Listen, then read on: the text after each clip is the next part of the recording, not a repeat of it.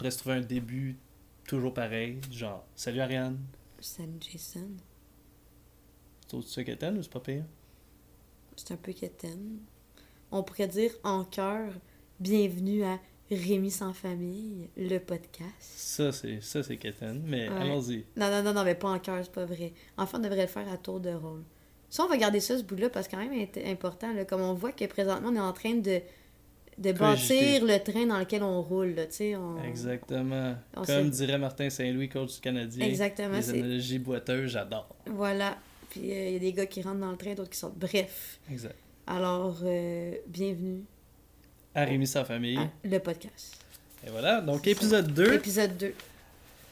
Donc De- là, on non a moins intense émotivement. Ah, Là, on se souvient que ça a pas plus. terminé, ça a terminé l'autre d'avant, que là, rencontre finalement son père qui lui dit Je ne te connais pas. Tu sais, bonjour, comment ça va Et Ça finit de même.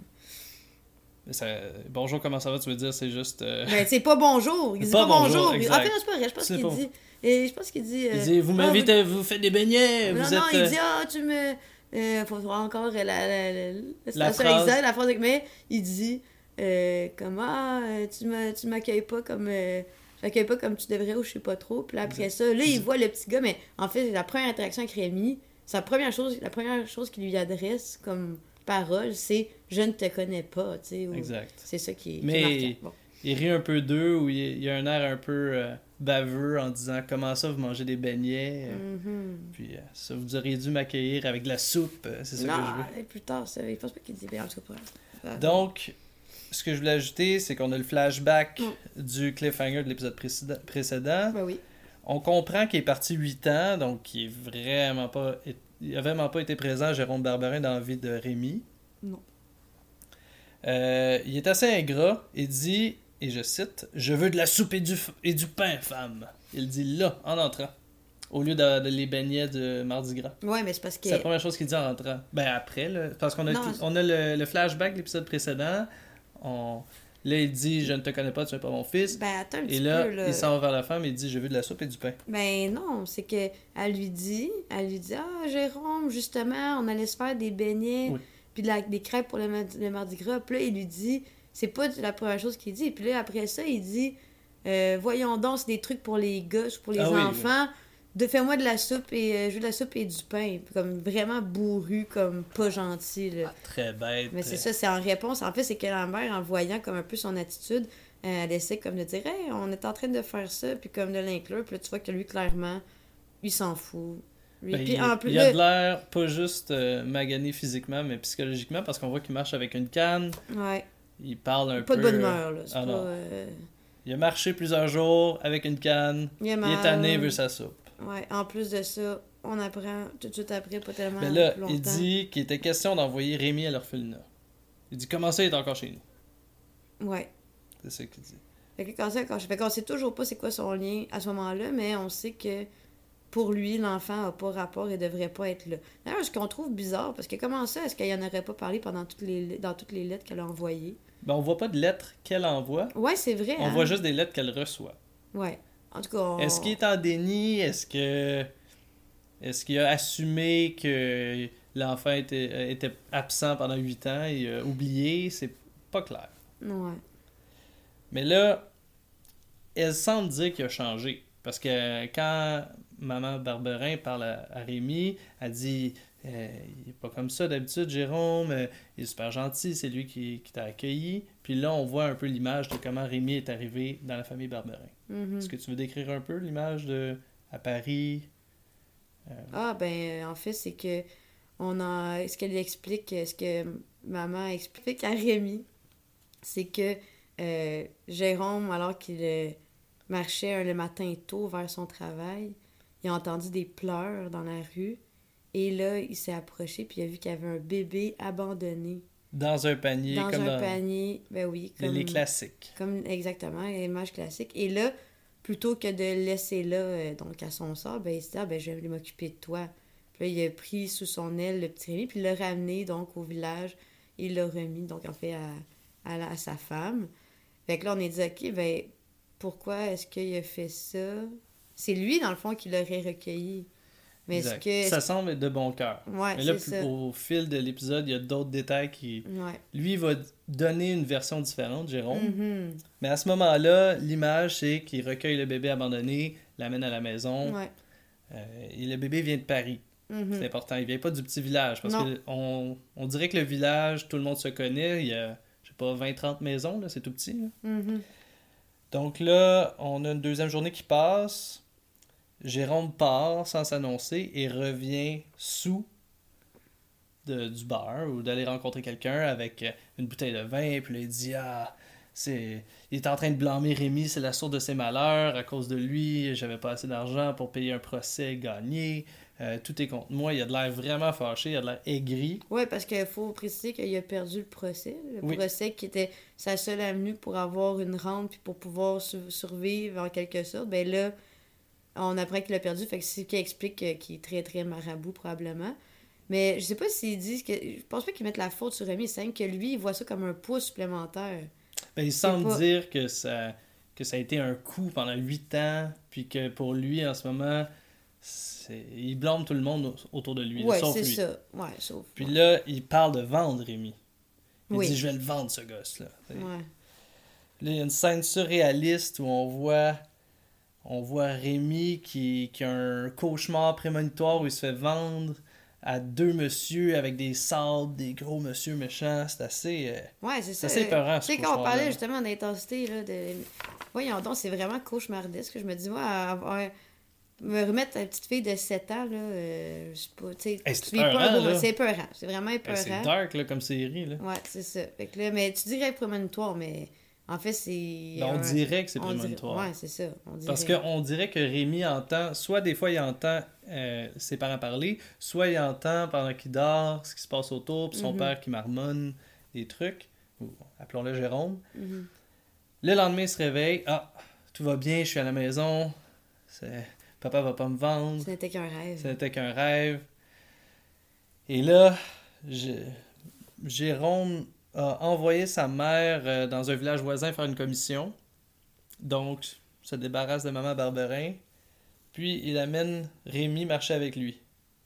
Il l'amène jusqu'au village. Exact. Il y a un Et beau là, paysage, ça- c'est ensoleillé. C'est ça. Et là, toi, tu là, dis, ouais. à ce moment-là, le cauchemar se réalise. Oui, Comme si c'était une prémonition. C'est ça, là, est-ce que c'est le cauchemar qui se réalise? Est-ce que. Parce qu'on en comprend qu'il va effectivement aller le vendre. Et là. euh, Ils s'en vont au bar. Ils s'en vont au beurre. Puis Rémi, fun fact, porte des sabots. Moi, honnêtement, ça m'a. J'ai trouvé ça capoté. Comment ça? Ben, je sais pas, me semble que j'ai juste vu ça dans les dans les cartes postales pour la Hollande, euh, les Pays-Bas. Ok, euh, on a des sabots ici, mais là, lui, il marche littéralement avec des sabots. Ah, c'est tout. drôle. Mais moi, je trouvais. Mais pour faire une parenthèse par rapport à ça, je trouve que euh, ça, l'univers visuel, puis aussi comme le.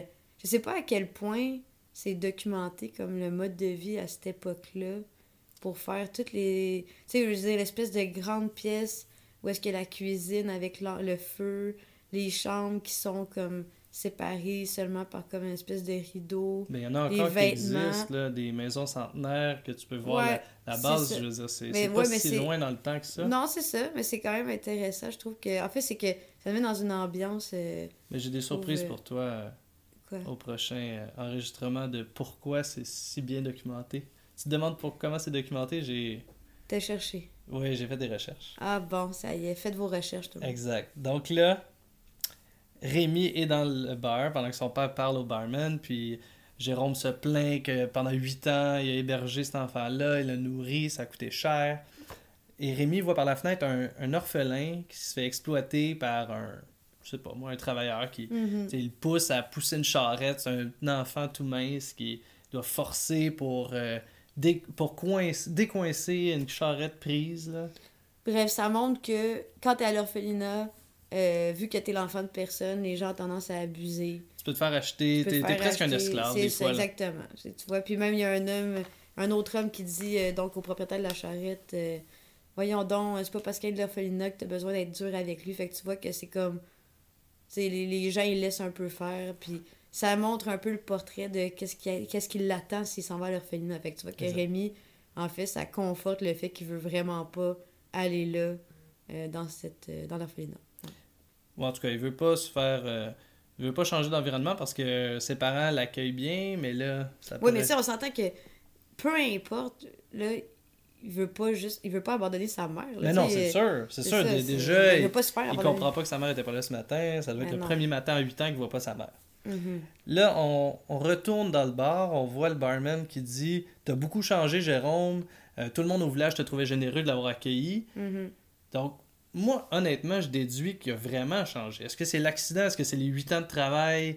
Euh, Puis quelque chose qui s'est passé à Paris qui l'a changé? Moi, je pense qu'il y a vraiment une différence entre. Il y a 8 ans, il a recueilli l'enfant, puis là, son narratif de Ah, euh, euh, c'est un enfant riche. Je pensais que c'était un enfant Oui, riche. ouais, c'est ça. Je veux Parce rentrer que- dans mon argent, il m'a coûté cher sur ces 8 ans-là. Parce que là, l'histoire, c'est que selon la, la- ce qui nous est présenté par la mère puis par les gens, c'est qu'il l'aurait pris par pitié. Mais là, ce qu'est-ce que lui, Jérôme, il dit, c'est qu'il l'aurait recueilli seulement parce que les langes avaient l'air luxueux, puis qu'il s'est dit qu'un. un- le, le- dans le fond, le parent ou la personne qui serait, qui serait riche, les, les parents de, de Rémi, l'aurait réclamé, puis il aurait pu avoir un montant.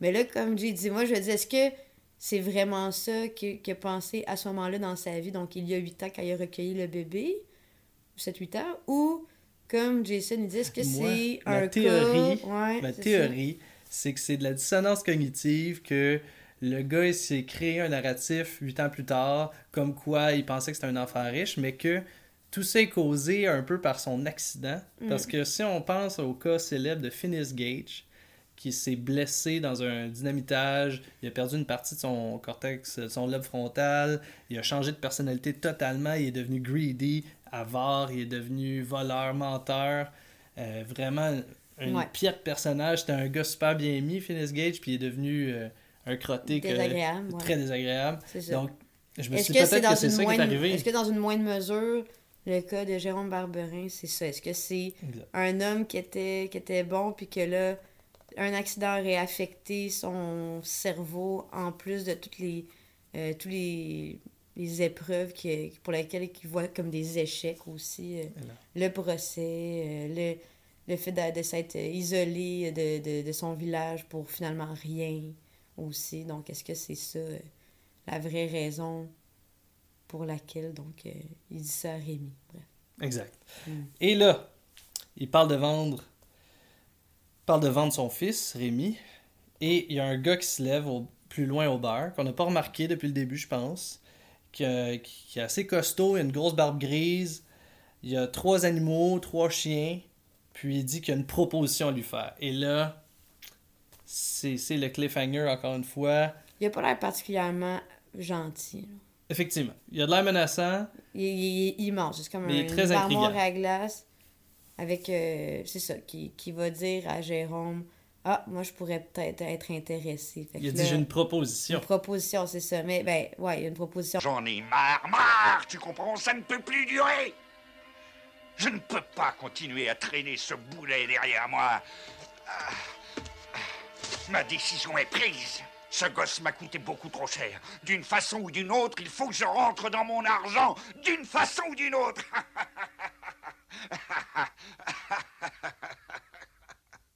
Je peux vous aider, monsieur?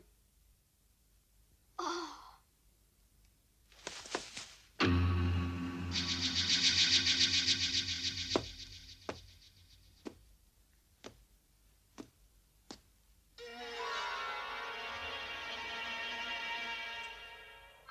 y a peut-être un moyen de vous faire récupérer une partie de l'argent que vous avez dépensé pour cet enfant. Quel est ce vieil homme mystérieux? Quelle proposition va-t-il faire à Jérôme Barberin? Quelles conséquences cette rencontre aura-t-elle sur l'avenir de notre jeune ami? Rémi il voit ça, puis comme, est-ce que je vais me faire vendre? Comme il, euh, comme il en a peur ou euh, ça, ça finit là-dessus? Ah, c'est vraiment intriguant, là, parce que c'est qui ce bonhomme-là? Mais on le voit dans l'intro, donc on se dit, ça va être un personnage pertinent, là, le barbu. En tout cas, à suivre. Est-ce que tu as quelque chose d'autre à ajouter? Non, c'est tout. Bon, ben, à la prochaine. Merci. Merci pour votre écoute attentive, cher auditeur unique. Allez, bonne semaine.